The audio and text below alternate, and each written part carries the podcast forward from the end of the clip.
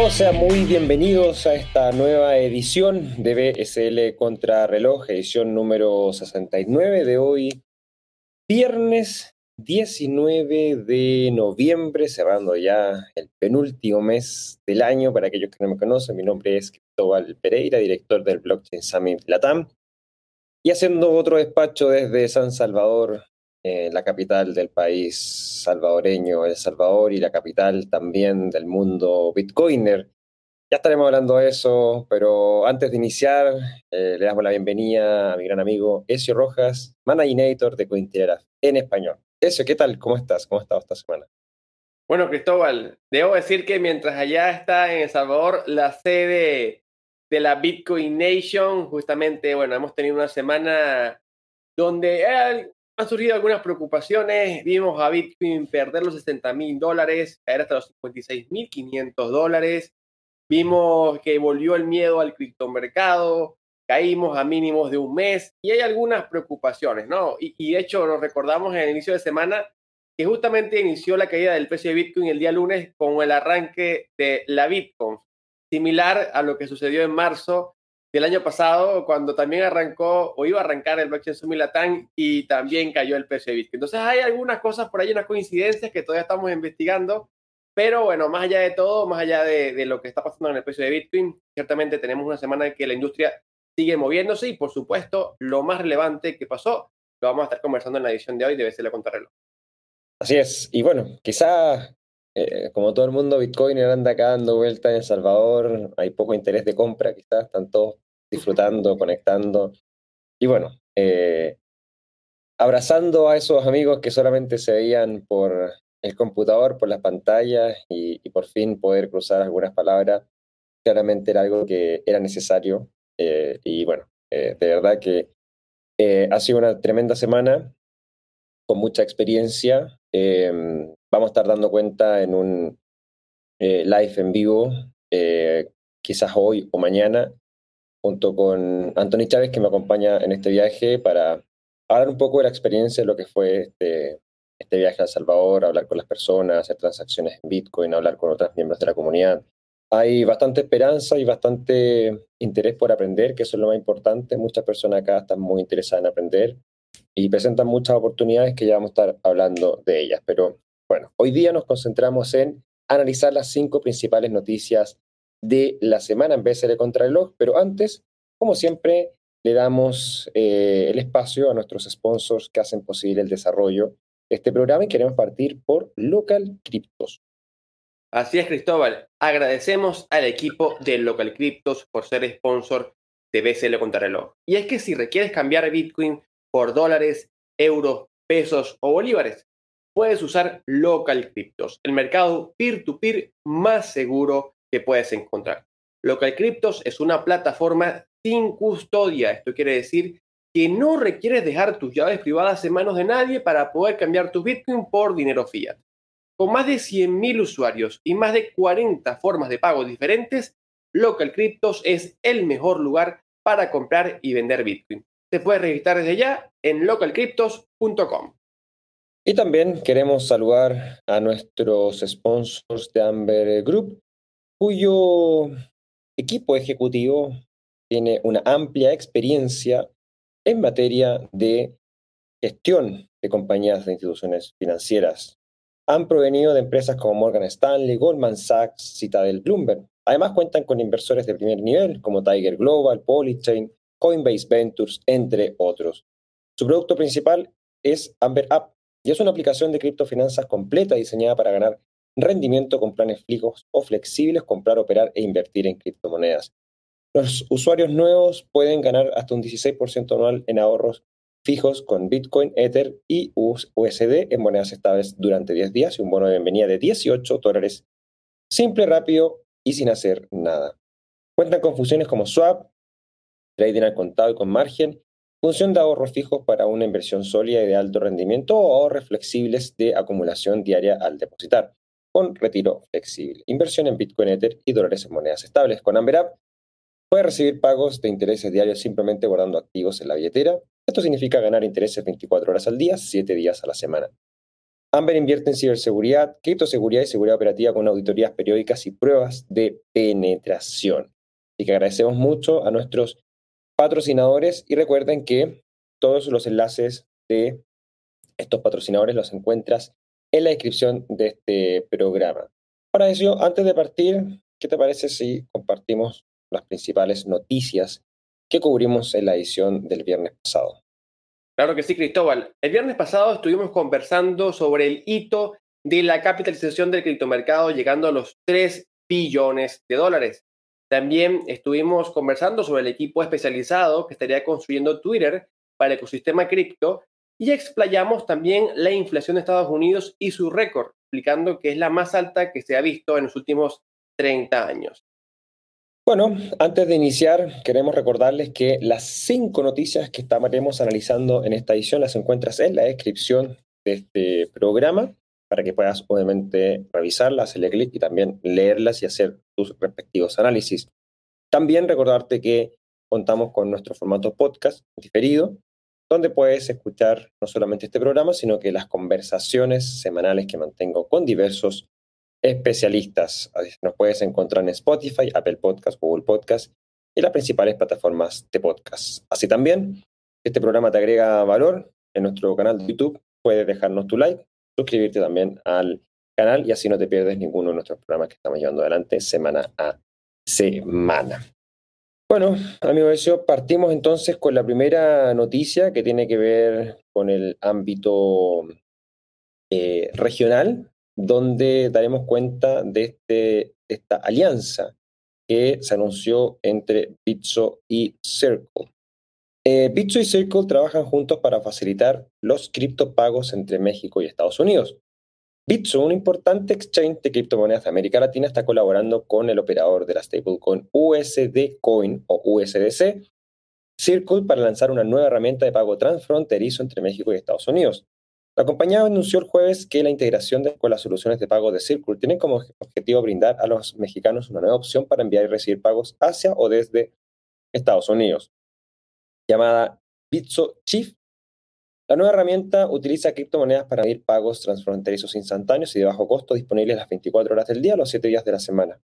Según la Administración de Comercio Internacional del Departamento de Comercio de los Estados Unidos, los ciudadanos mexicanos que no son titulares de una cuenta pueden depositar hasta 300 dólares por día, pero no más de 1.500 dólares por mes. Los titulares de cuentas no pueden depositar más de 4.000 dólares mensuales. Al mismo tiempo, se informa que no existen regulaciones sobre la transferencia de dólares estadounidenses hacia o desde México. Abro comillas, las transferencias bancarias a Bitso Chief se procesan en 24 a 48 horas a través de instituciones totalmente reguladas, dijo Bitso en el anuncio. Abro comillas nuevamente, la oportunidad para que Circle y USDC formen parte de hacer que los intercambios transfronterizos sean fluidos entre los Estados Unidos y México. El corredor de intercambio más grande del mundo es tremenda, dijo el cofundador y CEO de Circle, Jeremy Allaire. El cofundador y CEO de Bitso, Daniel Vogel, señaló que la nueva oferta tiene como objetivo apoyar a los autónomos y empresas mexicanas al abordar algunos de los problemas más urgentes del sector financiero. Para eso, ¿crees que esto generará un mayor boom para las criptomonedas dentro del mercado mexicano, dado obviamente la importancia que tiene Bitso en dicho país? Bueno, Cristóbal, fíjate algo. Debo decir que esta no es la primera vez que vemos una alianza entre Bitso y una criptoempresa de gran tamaño para el tema de remesas. Haciendo un poco de investigación, nos pudimos eh, percatar con una alianza similar también que se hizo en su momento con el equipo de Ripple. En ese entonces, ya hace unos dos, tres años, estábamos en, en pleno bear market, no había esa euforia que tenemos hoy en día. Y según lo que se pudo ver en ese momento, también se quería construir un canal, un pasillo de remesas usando XRP, el token de Ripple, para poder enviar fondos de Estados Unidos a México con menores comisiones. De hecho, eso fue algo muy relevante, fue un gran boom. E inclusive pudimos percatarnos que Ripple tenía un fuerte interés en Bitso, que hoy en día ya es uno de los exchanges más grandes de todo México e inclusive de América Latina y también fue en su momento el primer cripto unicornio de la TAM, siendo la primera empresa en superar una capitalización de mercado superior a los mil millones de dólares. Ahora bien, esta alianza con Circle parece que busca dar un nuevo paso, donde se está planteando eh, usar monedas estables, las stablecoins, como en este caso USD Coin, para poder enviar remesas. Sin embargo, yo creo aquí, querido amigo Cristóbal, y tomando también en consideración lo que está pasando en El Salvador, creo que aquí la clave de todo esto va a ser el tema regulatorio. Así como en El Salvador vimos que Bitcoin tuvo una gran explosión gracias a la promulgación de una regulación clara al respecto, creo que en México, tanto en México como en Estados Unidos, de hecho, hace falta ver ese campo o ese avance regulatorio para poder ver esa masiva adopción. Todavía desde el punto de vista de regulación para las monedas estables estamos aún en un tema un poco eh, verde, por así decirlo. Hemos visto que en Estados Unidos ya se está planteando una importante vista sobre cómo se van a emitir y cómo se van a regular las monedas estables. Están buscando inclusive que tengan responsabilidades y compromisos igual que los bancos pero aún estamos, como dije anteriormente, en una etapa muy precoz de la regulación. Y en México, la regulación del tema cripto también es bastante difusa, en algunos casos y en otros bastante restrictiva. La ley fintech todavía México no ha afinado todos los detalles para poder ver cómo va a ser el funcionamiento de todas las finanzas digitales. Y en el tema cripto aún falta también ver un avance real. Recordemos que inclusive reseñamos en ediciones anteriores de BCL Contrarreloj escuchamos en palabras del presidente de México no ser muy amable con las criptomonedas. Habría que ver qué se piensa en el, nivel regulatorio con las monedas estables. Todavía no hay una clara diferenciación entre criptomonedas y monedas estables como se está pasando, por ejemplo, en Estados Unidos, por lo que hace también eh, falta ver cómo se puede regular. La clave aquí para poder ver un avance real es el tema regulatorio. No hacemos nada si dos grandes empresas logran hacer estos grandes avances pero la ley no les permite poder eh, darle el lujo a sus usuarios de que puedan recibir su dinero legalmente, sin ningún tipo de problema, sin bloqueo bancario, que suelen ser muy comunes y que luego truncan todo tipo de avance, porque las personas tienden a huir o a tener miedo ante este tipo de restricciones. Entonces creo que la clave aquí, más allá del avance de Bitso y Circle, que me parece de hecho muy bueno, muy positivo, para poder usar todo el potencial de la blockchain para poder efectivamente hacer esos traspasos transfronterizos de un bajo costo y a una mayor rapidez. Pero creo que todo eso, si no tenemos una regulación clara al respecto con criptomonedas y con monedas estables tanto en México como en Estados Unidos, no vamos a tener el avance y el boom que estamos esperando. ¿Qué opinas tú, Cristóbal, de este avance? Sí, yo creo que hay, bueno, bastantes temas. De hecho, ya eh, mencionaste el tema de la regulación. La SEC en Estados Unidos dijo ya que no iba a prohibir el tema de, la, eh, de las stablecoins, pero sí las va a regular. obviamente eso pudiese afectar de alguna medida esta alianza que están desarrollando eh, Bitso y, Circle. Eh, hay que dar cuenta de que en la nota no hay ningún tipo de declaración directamente de parte del equipo de Bitso, solamente el anuncio que, que, es, que se publicó el jueves.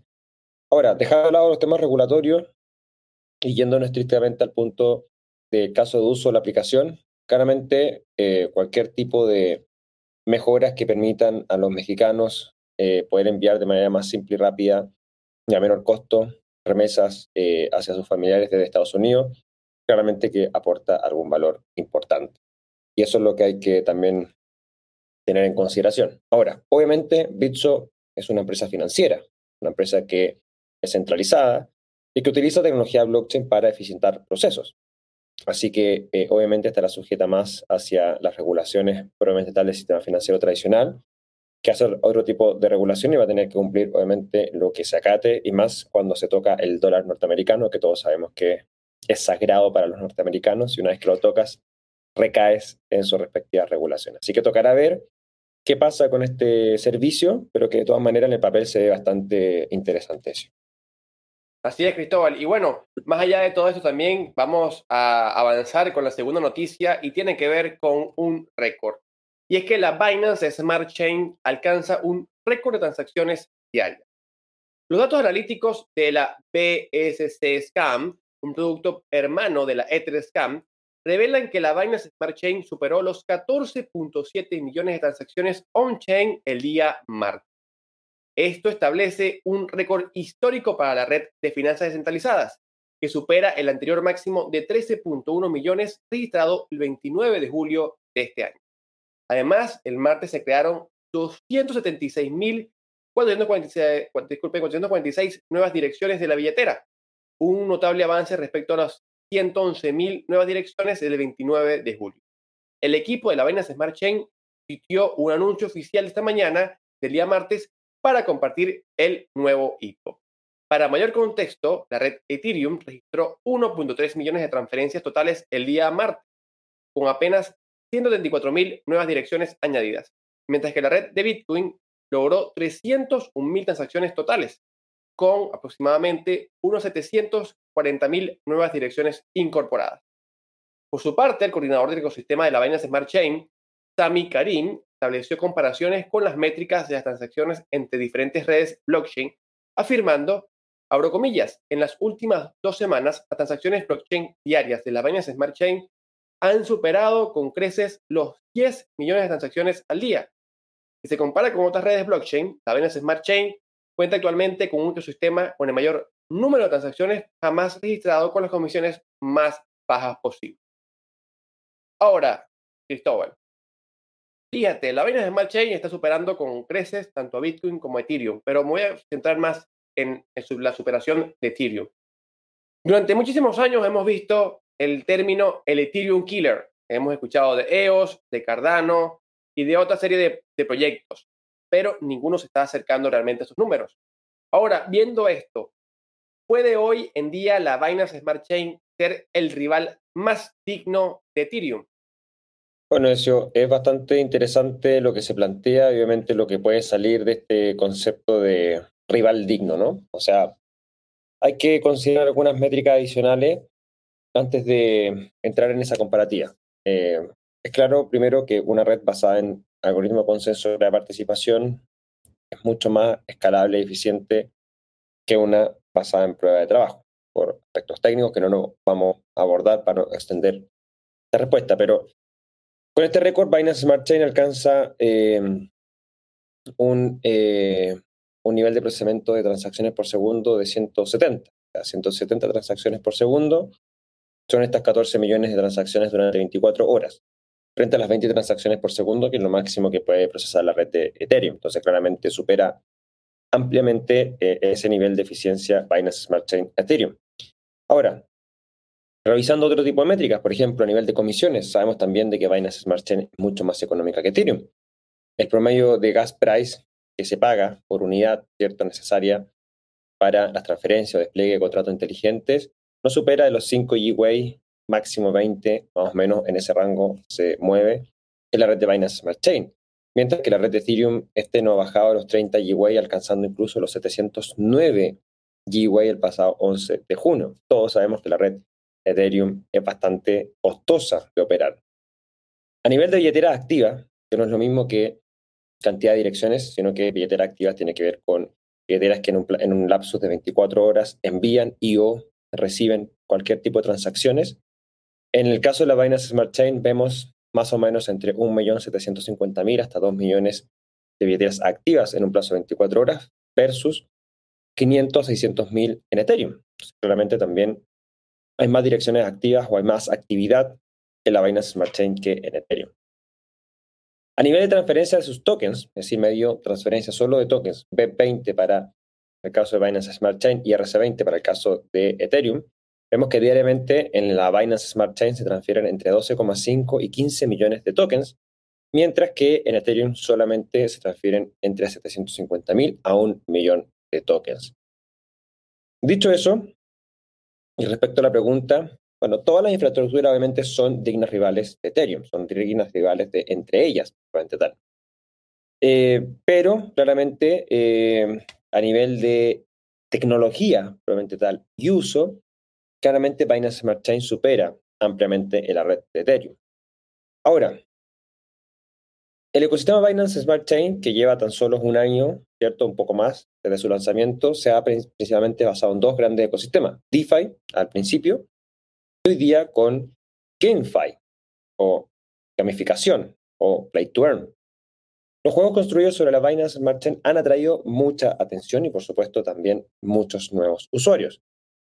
Que a diferencia de Ethereum, en el caso de Ethereum no se incorpora dentro de esta métrica porque el principal juego que existe en, el ecosistema de Ethereum, no en la red de Ethereum, es Axie Infinity. Y Axie Infinity está montado sobre Ronin, que es una sidechain de Ethereum. Entonces, directamente no opera sobre, Ethereum Layer 1, sino que es una sidechain de Ethereum. Entonces, no se, incorpora dentro de estas métricas. Si tuviese la capacidad de Ethereum, obviamente, de tener un algoritmo de prueba de participación hoy día, pudiésemos quizás ver un nivel de uso mucho mayor que la Binance Smart Chain, porque sabemos que solo en Axie Infinity hay más de un millón de billeteras activas por día. Eh, entonces, claramente, eh, incorporando solo Axie Infinity más las métricas que tenemos de, Ethereum Layer 1, sin ver otras Layer 2, claramente Ethereum superaría ampliamente en el uso, obviamente, de Binance Smart Chain. Pero como Ethereum en su Layer 1 eh, tiene poco nivel de escalabilidad y obviamente transacciones costosas, toda la actividad de Ethereum se ha movido hacia las Layer 2 o las Site, que obviamente a nivel de métricas no podemos sumarlas como decir 1 más 1 igual 2, porque obviamente hay mucho eh, transacciones entre, entre esas cadenas, pero si pudiésemos tener algún tipo de métrica que nos permitiera agrupar dentro de esto todo lo que se realiza a nivel de transacciones entre Ethereum y sus Layer 2 y sidechains, claramente sería mucho más amplio que Binance Smart Chain, que Binance Smart Chain es solamente Binance Smart Chain en Layer 1. Ahora, aún así, em, Ethereum sigue siendo la principal red a nivel de DeFi, con un total value lock de 170 millones de dólares versus los 19 millones de Binance Smart Chain. Y también es la principal red sobre marketplace de NFTs, que, donde OpenSea procesa 40.000 transacciones diarias, siendo uno de los principales protocolos que utiliza Ethereum junto con Uniswap. Son los dos, los dos protocolos que más comisiones o pagos de gas son los que procesan en la red de Ethereum. Claramente el uso de la red de Ethereum está más asociada a ballenas, por lo que te decía, obviamente es más costosa, menos actividad, por ende el ticket promedio de transacciones es mucho más alto que la Binance Smart Chain. Eh, que obviamente pueden pagar cualquier nivel de comisión de gas en, Ethereum versus otras redes como Binance Smart Chain que están más asociados como a un mercado más retail o minorista. Finalmente, a nivel de puede superar o no, yo creo que aquí hay un conjunto de varias cosas que no solamente son tecnológicas. No va, a triunfar la mejor tecnología, va, va a triunfar el mejor ecosistema. Y hasta ahora eso ha venido sucediendo en Ethereum. Ethereum muestra que no solamente se necesita infraestructura, sino que ecosistema, es decir, desarrolladores, aplicaciones y todas las herramientas que se necesitan para crear un ecosistema.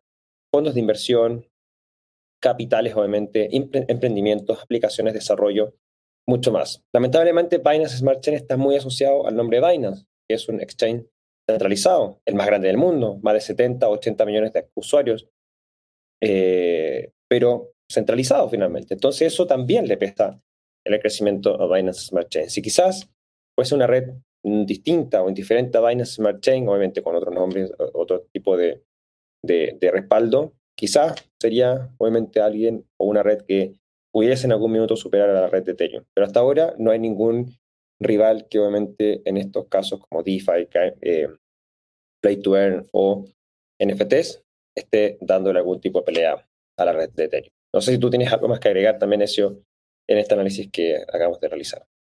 No, yo creo que en efecto hay algo que me llama mucho la atención y es ver dónde están los principales proyectos, ¿no? Por ejemplo, tú mencionaste el tema de que la Binance Smart Chain está creciendo por el tema de los juegos NFT. Pues si me preguntas, por ejemplo, ¿cuál es el principal juego NFT? Es Axie Infinity. Y el principal juego NFT que tenía la Binance Smart Chain, Plan versus Undead, no terminó en nada. Si tú te ves, por ejemplo, los marketplaces de NFT, el más grande sigue, sigue siendo OpenSea. Los marketplaces de NFT, que también lo vamos a hablar un poquito más adelante, de la Binance Smart Chain, no han eh, tampoco recalado mucho entre el público. El único protocolo que podría decirse que compite de tú a tú es la PancakeSwap, el, el, DEX de la Binance Smart Chain por excelencia. Pero aún así eh, no ha podido mantenerse al tope y, lograr desbancar por completo a Uniswap, por ejemplo. Entonces, si bien es cierto que hay como un mayor número, un mayor volumen en las vainas Smart Chain, lo que se puede ver es que todavía no vemos una permanencia total de los proyectos de la vaina Smart Chain, ¿eh? al menos desde mi perspectiva. Entonces creo que con esa falta de permanencia, esa falta de mantenencia en el, en el poder, es muy difícil poder evaluar la realidad total o en el largo del tiempo de la Binance Smart Chain. Todavía Ethereum con sus proyectos, como, como tú bien mencionaste, las Layer 2 hace que sea mucho más escalable porque, por ejemplo, Ronin, que es la, la red que está usando Axie Infinity, no se va midiendo en todos los números de Ethereum. Y efectivamente, Ronin, desde que se lanzó, los números son incomparables. Entonces, realmente, si unimos todo el ecosistema de Ethereum, Ethereum sigue siendo muy grande. Y eso es algo que los proyectos que están tratando de competir con él eh, están buscando descifrar, pero es muy difícil poder lograr romper esa hegemonía que tiene la segunda criptomoneda más grande del mercado. Es correcto, eso. Vamos con la tercera noticia y esto tiene que ver con Bitcoin. Los productos institucionales de Bitcoin marcan un récord en activos bajo gestión a pesar de que su volumen disminuye. Según el informe Digital Asset Funds Flows Weekly de CoinShares el 15 de noviembre, los productos de inversión de Bitcoin recibieron un total de 97,5 millones de dólares entre el 8 y el 12 de noviembre, lo que elevó los activos bajo administración del sector a un récord de 56 mil millones. Las entradas en lo que va del año también alcanzaron los 6.500 millones de dólares la semana pasada. Los instrumentos de Bitcoin representaron el 64,6% de los 151 mil millones que entraron en productos de inversión en activos digitales la semana pasada. A pesar de que CoinShares señalara que los productos de inversión en activos digitales han registrado entradas durante tres semanas consecutivas, el sector ha registrado volúmenes moderados durante la última mitad del 2021. Según el informe, los volúmenes diarios se han situado en una medida de 750 millones de dólares durante la segunda mitad del año, lo que supone un retroceso del 22% en comparación con los 960 millones del primer semestre del 2021.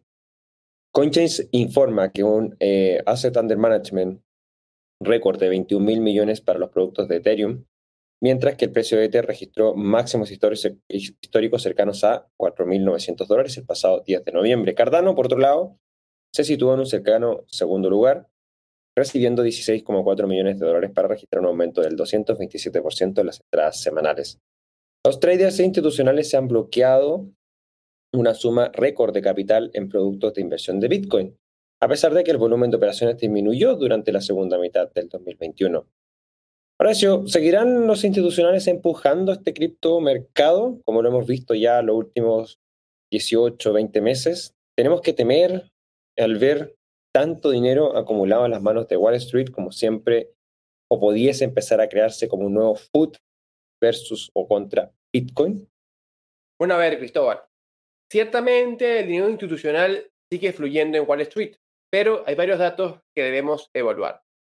Debemos partir con el tema de los ETF futuros de Bitcoin en Estados Unidos, que han sido en este momento el gran boom de todo el dinero institucional y que está sirviendo en este momento como herramienta para acumular dinero institucional dentro de Bitcoin. De hecho, esta semana también ha sido noticia que se lanzó el tercer ETF de futuros de Bitcoin en el mercado americano del hermano de BankEgg el denominado BankEgg eh, Bitcoin Strategy ETF. Este fondo indexado se lanzó el 16 de noviembre y según la data, el ETF habría acumulado alrededor de 9.5 millones en activos bajo gestión y vio alrededor de 4.6 millones en volumen de operaciones diarias. Esto es solo una fracción muy pequeña del volumen de operaciones del primer día de mil millones de dólares que alcanzó el Pro Shares Bitcoin Strategy que vimos hace unas semanas. Ahora bien, obviamente hay una gran diferencia, como se puede notar, aunque también debemos decir que el enfriamiento de los ETF para casi todo el mercado. A pesar de que el fondo de ProShares absorbió 1.100 millones de dólares en solo dos días, marcando un récord que inclusive reseñamos en ediciones anteriores de BCL Contrarreloj, ese ritmo de crecimiento se ha enfriado considerablemente. Hoy en día, los activos han permanecido entre los 1.300 y 1.400 millones de dólares durante las últimas semanas. Esto, por supuesto, según datos recopilados por Bloomberg. Mientras, el segundo fondo de este tipo, el Valkyr Bitcoin Strategy, ETF, ha acumulado solo 60 millones de dólares. Y eso que se lanzó tan solo tres días después del fondo de ProShares. Por otro lado, además de los ETF, también podemos evaluar la data del Grayscale Bitcoin Trust, que es un excelente medidor y que nos permite poder evaluar la oferta y la demanda que hay dentro de los fondos institucionales con este, eh, vamos a mencionarlo este así, vehículo de inversión, porque es uno de los servicios que hay, pero no el único. Aquí podemos ver que su premio, su comisión, que también nos dicta mucho cómo es el sentimiento de los grandes inversores, sigue siendo negativo. Y es que desde el 24 de febrero, el fondo entró en una comisión negativa y no ha salido desde entonces. Fue apenas en el 25 de julio, cuando estábamos en plena subida del bull run que nos llevó a este máximo histórico, cuando Bitcoin cotizaba por encima de los 35 mil, 36 mil dólares, cuando vimos una comisión negativa de tan solo 3.4%. Y en ese momento se marcó la cifra más alta que hemos visto desde el 24 de febrero. Desde ese entonces hemos visto también comisiones récord mínimas, pero en negativa. De hecho, vimos en octubre una comisión del menos 21%, lo que fue el número más bajo que se ha visto, pues en negativo, obviamente. Al día de hoy, las comisiones están por el orden del 13%, e inclusive nos demuestran que con la subida a máximos históricos no hubo un acompañamiento de la disminución de la comisión, por lo que no se puede ver una demanda excesiva del producto. Ahora bien, como bien se menciona, eh, la euforia ha bajado un poco, había muchísima euforia con la aprobación de los ETF. También vimos en estos últimos días algún tipo de golpe por la negatoria de la Securities and Exchange Commission por el ETF en spot. Y también vimos que la SEC mencionaba de que no se iba a aprobar un ETF de este, de este tipo hasta que hubiera una mayor regulación sobre los exchanges y la manera en que se mueve el precio de Bitcoin en los mercados al contado. Así que ciertamente hay algún tipo también de limitante para este eh, vehículo de inversión que puede ser altamente importante para el precio de Bitcoin. Ahora, respecto a las preocupaciones, hay que mencionar que la preocupación principal viene de la acumulación en pocas manos. Aún hoy por hoy se está viendo que sigue habiendo una distribución de Bitcoin. De hecho, vemos que las ballenas, que son aquellas que tienen más de 10.000 Bitcoin en una misma dirección, no han marcado máximos históricos. Más bien, lo que hemos visto en los últimos años en la visión macro es que ese número viene disminuyendo, por la que la acumulación de mucho Bitcoin en pocas manos no se está viendo. Ciertamente tenemos actores como Michael Saylor, como un Elon Musk, que vienen con sus billeteras a comprar grandes cantidades de Bitcoin, pero los precios actuales hacen que justamente sea muy difícil que un mismo actor pueda acumular grandes cantidades de BTC. Así que ciertamente, a pesar de que está entrando mucho dinero, la propia dinámica de Bitcoin hace que mientras más dinero entre, más sube su precio y más difícil es que haya una acumulación en pocas manos. Por lo que está siendo muy difícil poder generar ese food donde tengamos esa manipulación de las ballenas. Por ahora lo que estamos viendo también es que se sigue eh, distribuyendo entre pequeños y medianos inversores es decir, el número de direcciones con un Bitcoin está aumentando, el número de direcciones que tienen de 0.1 a un Bitcoin también va aumentando y justamente hemos visto que hay una mayor distribución. Así que por ahora creo que no hay esa preocupación. ¿Cómo evalúas tú la situación, Cristóbal? Eh, creo que hay claramente más institucionalización en, Bitcoin. Está claro que a nivel de, de lo que se ha visto este año ha sido un mensaje claro de que los institucionales del sistema financiero tradicional quiere entrar en, en, exposición a Bitcoin, más que entrar directamente como a Bitcoin, obviamente, son los inversores quizás más, eh, me refiero como personas naturales, ¿cierto? Los que están más interesados en, tener los Bitcoins, pero los institucionales o las empresas jurídicas, por así decirlo, son más eh, asociadas a la exposición a precio, porque finalmente eh, son un tipo de activo hoy día que les permite, eh, dada su volatilidad, eh, agregarla en su portafolio y obviamente manejar el riesgo-retorno de sus respectivos eh, inversiones. Claramente el tema institucional va a seguir marcando, yo creo que dentro de todo y a diferencia de lo que vivimos en, en los años 2018, 2019, que fue posterior al bull run del 2017, creo que va a haber un soporte un poco mayor que que el vivido en la caída en ese lapso. Recordemos que el precio más alto que vivimos eh, en 2017 fue cercano a los 20 mil dólares el precio de Bitcoin. El precio más bajo fue cercano a los 3.800 dólares en eh, marzo del 2019. 20, ¿cierto? Cuando fue este jueves negro. Y de ahí la escalada hasta los 69 mil dólares que vimos hasta hace poco. O en tan solo cuatro años hemos visto un precio mínimo de 3.800 dólares y un precio máximo de 69 dólares. obviamente una volatilidad bastante grande.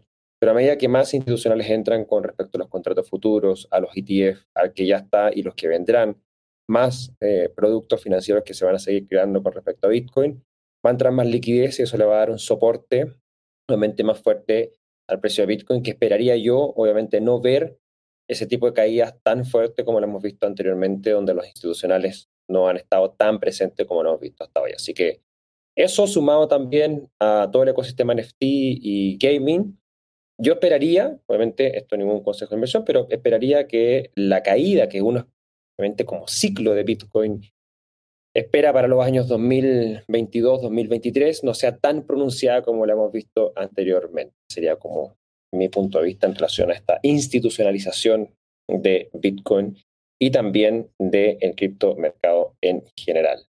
Bueno, amigos, hemos llegado a la mitad del programa de hoy, edición número 69 de PSL contra reloj. El día de hoy, viernes 19 de noviembre. Antes de continuar, vamos a compartir unas breves palabras de nuestros patrocinadores que hacen posible el desarrollo de este programa. Es que, Cristóbal, si requieres cambiar Bitcoin por dólares, euros, pesos o bolívares, puedes usar Local Cryptos, el mercado peer to -peer más seguro. Con más de 100.000 usuarios y más de 40 formas de pago, Local Cryptos es el mejor lugar para comprar y vender Bitcoin. Te puedes registrar desde ya en el enlace que se encuentra en la descripción de este programa. Y también agradecemos a nuestros amigos de Amber Group, es una plataforma de criptofinanzas que garantiza una rentabilidad atractiva y herramientas de gestión de carteras muy sofisticadas para clientes retail e institucionales con más de 700 mil millones de dólares en volumen de operaciones. Su producto, Amber App, ofrece hasta un 16% anual con Bitcoin Ether y dólares en monedas estables y 18 dólares para usuarios nuevos. Así que ya lo sabes.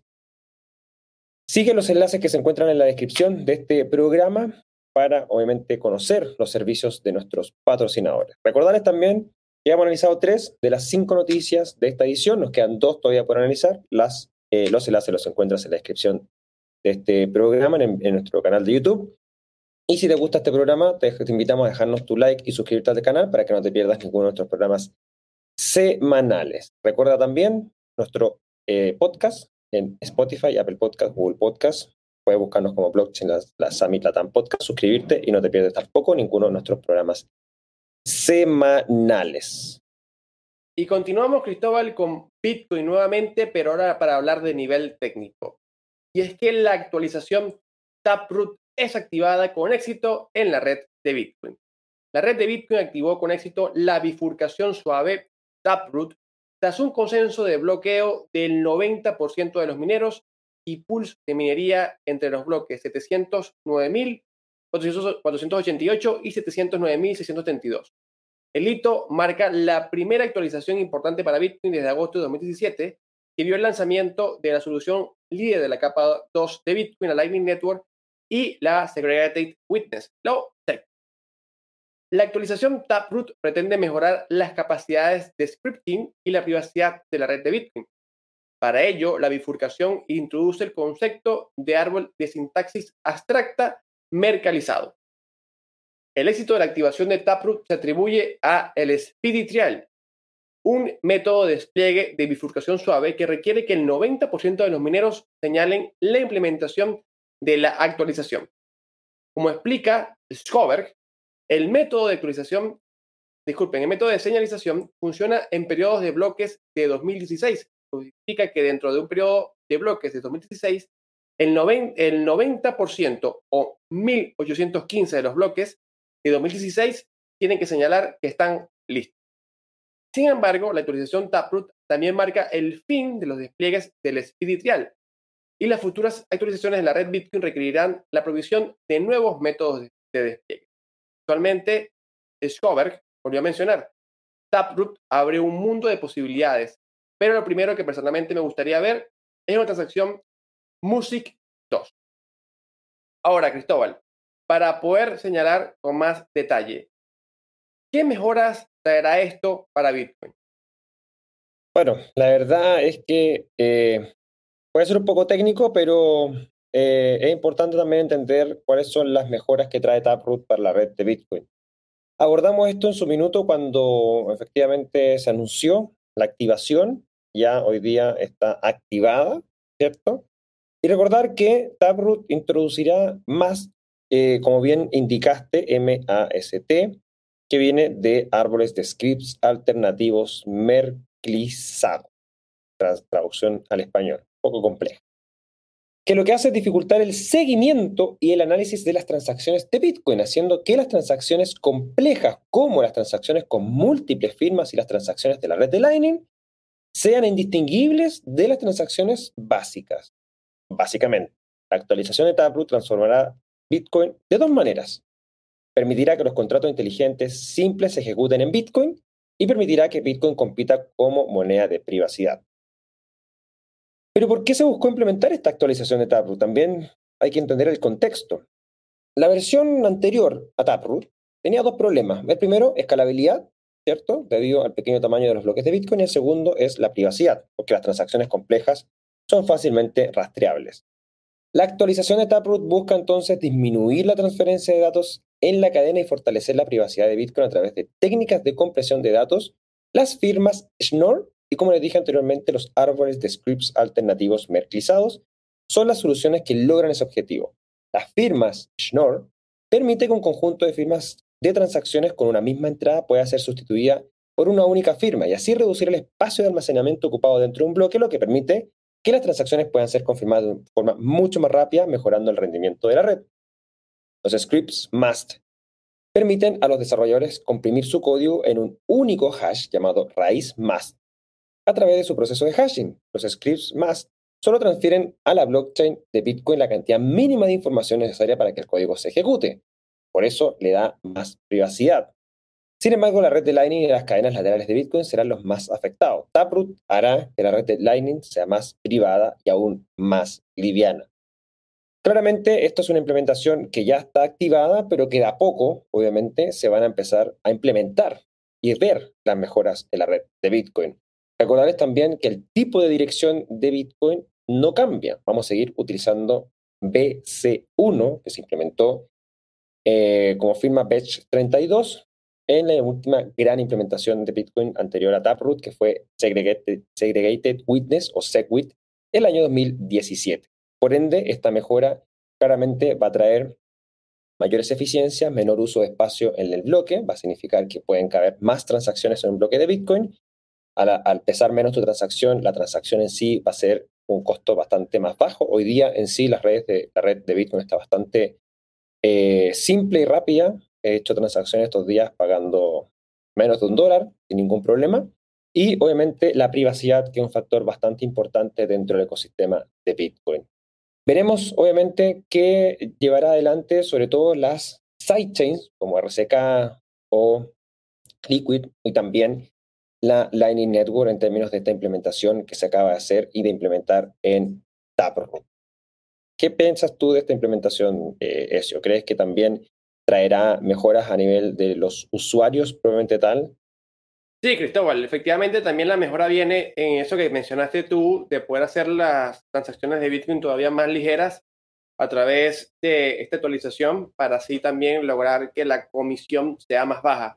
Hoy en día la mempool está bastante económica, puedo revisar en la mañana, la mempool está entre 4 a 5 satoshis por byte, realmente muy económica, ya estábamos bastante lejos esos precios que veíamos en 2017 cuando teníamos el, a Bitcoin en, en los 20 mil dólares y se pagaba por una transacción 100, 150 dólares. Y, y de verdad que lo hacía prácticamente inutilizable. Y justamente ahora estamos viendo este nuevo paso que yo creo que va a traer para el futuro, a lo mejor ni siquiera para hoy en día, sino para el futuro, unas facilidades para Bitcoin bastante placenteras para el usuario.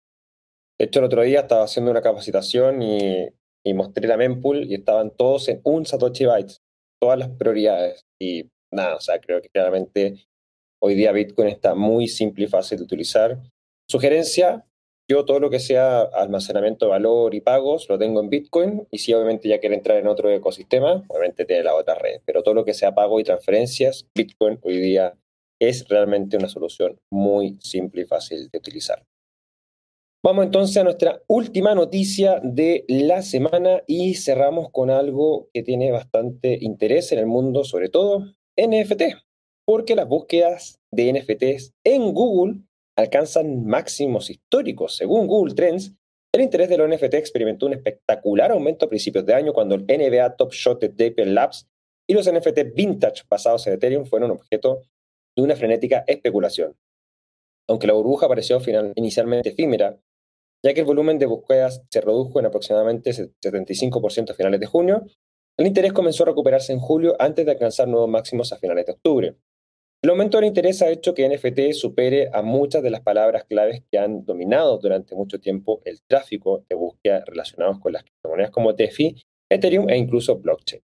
Según Google Trends, el tráfico de búsqueda de NFT actualmente está dominado por los países asiáticos, China, Uganda, Singapur, Hong Kong y Filipinas están a la cabeza de las búsquedas de la palabra clave. El volumen de búsqueda de NFT en China alcanzó su máximo entre el pasado 5 y el 11 de septiembre de este año. Sin embargo, el Partido Comunista hizo una serie de declaraciones denunciando los NFTs a través de la publicación oficial de los medios de comunicación del Estado, The People's Daily, el 10 de septiembre, lo que probablemente ha provocado el retroceso en el volumen de búsqueda desde entonces.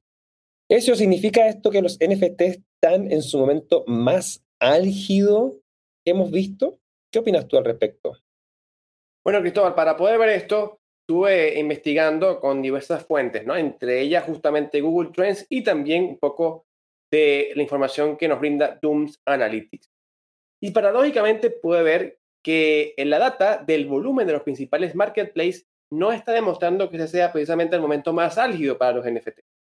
Aquí en Dooms Analytics pudimos confirmar que agosto sigue siendo el mes con mayor cantidad de volumen para los mercados y justamente las últimas semanas de agosto han sido las más movidas de la historia, llegando a comercializar unos 3.200 millones de dólares en NFTs.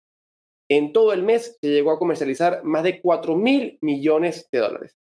Ahora bien, si bien noviembre no es el mes con mayor volumen en los principales marketplaces de NFT, como pueden ser OpenSea, Rateable, SuperRare o Larva Jabs, estamos aún así viendo altos niveles de búsqueda. Entonces tenemos que tratar de ver de dónde vienen estos datos y para ello vamos a usar Google. Según lo que vemos en Google Trends, China en este momento es el principal país donde más está buscando el término NFT, seguido de Singapur y Hong Kong.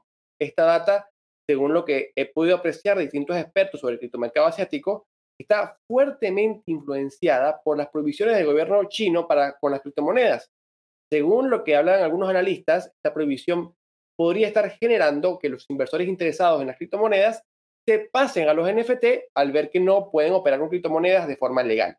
Además, también hay que mencionar que estamos viendo la entrada de gigantes de la tecnología en China en el término de los NFT. Por ejemplo, en agosto vimos a Alibaba abrir un mercado de NFT para el comercio de derechos de marcas tokenizadas. También pudimos ver en octubre al gigante del e-commerce chino JD.com anunciar que estaría distribuyendo certificados conmemorativos de NFT a los asistentes del el evento JDD 2021 en Beijing, que se está celebrando justamente en este momento, entre finales de octubre y mediados de noviembre. Por otro lado, también vemos a Venezuela presente en el top, ubicándose en el cuarto puesto. La realidad es que eh, Venezuela, con los NFT, no está tan vinculado con lo que pueda pasar en OpenSea o en SuperRare o en Rateable. En los principales eh, marketplaces que conocemos. Lo que estamos viendo en Venezuela más bien es un boom de los juegos NFT. Con data dura de Alexa.com y SimilarWeb, pudimos afirmar que en el mes de octubre se vio que Plants vs. Undead, Axe Infinity y Block Farm Club, tres juegos NFT, tuvieron entre las 50 páginas web más vistas de toda Venezuela, junto con CoinMarketCap y Binance.com, por lo que fueron cinco páginas web de criptomonedas o vinculadas con criptomonedas entre las 50 más vistas de todo el país. Pero lo relevante aquí es que justamente Venezuela, al ubicarse en el cuarto puesto del término NFT, vemos un amplio interés en el país sudamericano para todo este campo que también es NFT. Entonces, ciertamente ya poder medir la popularidad de los NFT o la ebullición que puedan tener, no se pasa tanto por los marketplaces. Ya no es tanto como poder evaluar, por ejemplo, la popularidad de Bitcoin por lo que pase en uno o dos exchanges de vieja data. Ya es como más o menos un símil entre lo que vemos en NFT y lo que vemos en las criptomonedas. Están en todas partes. Vimos justamente como lo comentamos, estamos viendo NFTs en China, estamos viendo NFTs en Asia, estamos viendo NFTs en Venezuela y todo por diversas razones. Entonces, ciertamente poder marcar ahora y poder evaluar también con data los momentos más álgidos del mercado de NFT se nos va a hacer más complicado, pero no porque está desapareciendo, sino por el contrario, está explotando todavía mucho más. Así que, Cristóbal, creo que efectivamente el mercado de NFT siguen avanzando, siguen continuando. Yo eh, he pensado que ciertamente, a pesar de que nos pueda parecer un poco engorroso o, complicado ver esos grandes precios de NFT, que, que, es lo que inclusive toma las portadas de los diarios, más allá de todo esto, estamos viendo un ecosistema que está creciendo muy fuertemente y con bases y con utilidades en tantos y diversos mercados que se nos hace difícil poder seguirlos todos. Así que para mí, Cristóbal, vamos a tener NFTs para un largo trato. ¿Cómo ves tú, Cristóbal, todo este boom de los tokens no fungibles? No, totalmente de acuerdo. O sea, es un, boom, es un boom que al igual que DeFi va a llegar para quedarse. Eh, hay una tendencia muy fuerte de los NFTs en Latinoamérica. Acá también en la BitConf hay un área especial para artistas NFTs que están mostrando su arte también. Em, yo opino lo mismo, o sea, creo que vivimos el hype, obviamente después de cualquier hype viene un poco la calma, salen, obviamente se limpia el mercado y, obviamente se mantienen los innovadores, los que están acá haciendo algo por, con una finalidad clara. Y lo vamos a ir viendo cómo se va a ir desarrollando este, este ecosistema. Yo creo que todo lo que tiene que ver con NFT, coleccionables, obras de arte y también gamificación, está para quedarse. Y eso es algo claro. Las búsquedas, obviamente, pueden decirnos algo, un poco marcar las tendencias, pero va a estar, se va a desarrollar. Se limpia un poco el hype, vuelve la calma. Cuando está la calma, los emprendedores salen, los proyectos reales siguen desarrollándose. Y así como Axie Infinity, que nació en las ICOs del 2017, pasó quizás sin, sin pena ni gloria, tres años después vimos sus respectivos resultados. Y quizás los próximos tres, cuatro años veremos resultados de todo lo que está creando actualmente el NFT. Así que de todas maneras creo que es algo que llegó para quedarse. Bueno, amigos, hemos llegado al final de nuestro programa, edición número 69 del viernes 19 de noviembre. ¿Qué te han parecido la noticia de esta semana? Bueno, Cristóbal, efectivamente tuvimos una semana bastante movida, una semana marcada por la caída del precio de Bitcoin que ha generado en algunos preocupaciones, en otros más bien una oportunidad, pero eh, una semana que nos sigue demostrando la industria en la que estamos parados, que sigue demostrando que ya el criptomercado ya no es nada más Bitcoin, que ahora tenemos una gran cantidad de proyectos, una gran cantidad de innovaciones que están demostrando fuertes características sólidas para quedarse y prolongarse en el tiempo y que ciertamente mucho de esto, como bien lo mencionamos, está para quedarse. Así que recordatorio nada más de que no hay que cerrarse las oportunidades porque siguen sucediendo día a día dentro de este vasto mundo del criptomercado. Es así. Y bueno, desde El Salvador, en la capital, San Salvador, me despido. Ya la próxima semana estaré de vuelta en mi casa haciendo este programa eh, desde mi estudio, obviamente. Pero bueno, daremos cuenta de todo lo que está pasando. Como les dije, estén atentos a este canal de YouTube. Suscríbanse para que así no se pierdan. Estaremos, no sé si hoy o no más probable mañana, haciendo un pequeño despacho en vivo junto a mi partner Anthony Chávez, con quien me acompaña y con quien hemos estado viviendo toda esta experiencia. Solo quería presumir también este brazalete que se ve ahí que dice Bitcoin, y este lo compré con mis satoshis también, y va a ser un recuerdo muy lindo porque quizás va a ser el brazalete más caro que tenga a futuro, obviamente, pero marca una historia de que lo adquirí con satoshis en El Salvador, así que claramente va a ser un recuerdo bastante bonito para tenerlo junto conmigo. Recuerden todos, pueden seguir las transmisiones también de la BitConf en su página web, la talentland.com. También entiendo que están eh, transmitiendo por el canal de YouTube de Talentland, así que pueden seguir todas las charlas por ahí. Y bueno, me despido, le agradezco a todos y cada uno de ustedes por habernos seguido tanto en vivo como también en diferido. Amigo Ezio, te dejo también ahí para tu eh, despedida y nos cuentes eh, qué se nos viene también durante estas próximas eh, semanas. No sé si hoy día tienen viernes criptográfico, no sé si lo van a hacer con Aníbal. Sí, bueno, Cristóbal, nada, antes que, que, todo agradecerte por la oportunidad de estar aquí contigo, agradecer a toda esta audiencia que nos está acompañando. Y sí, hoy vamos a tener un viernes criptográfico edición especial también desde El Salvador, con Aníbal también está ya en San Salvador, vamos a estar entrevistando a varias personas, participantes y bueno, esa gran personalidad que ha habido allá juntas en esa Bitcoin Nation. Así que si no quieren perderse también un pequeño abreboca de todo lo que se ha vivido en los últimos días en El Salvador, nos pueden ver hoy a las 6 de la tarde, hora Venezuela. Allí en mi cuenta de Twitter, arroba Red, tienen toda la información para que vean también un poquito de todo esto que está pasando en la Bitcoin edición 2021. Excelente, Ezio.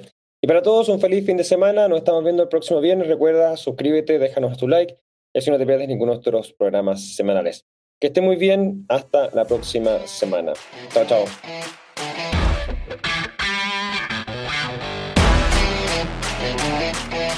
BSL Reloj es una traducción de Latam Tech en conjunto con Cointelegraph en español. Las opiniones vertidas en este programa son de exclusiva responsabilidad de quienes las emiten y no representan necesariamente el pensamiento ni de Latam Tech ni de Cointelegraph. No entregamos recomendaciones de inversión, te invitamos a realizar tu propia investigación.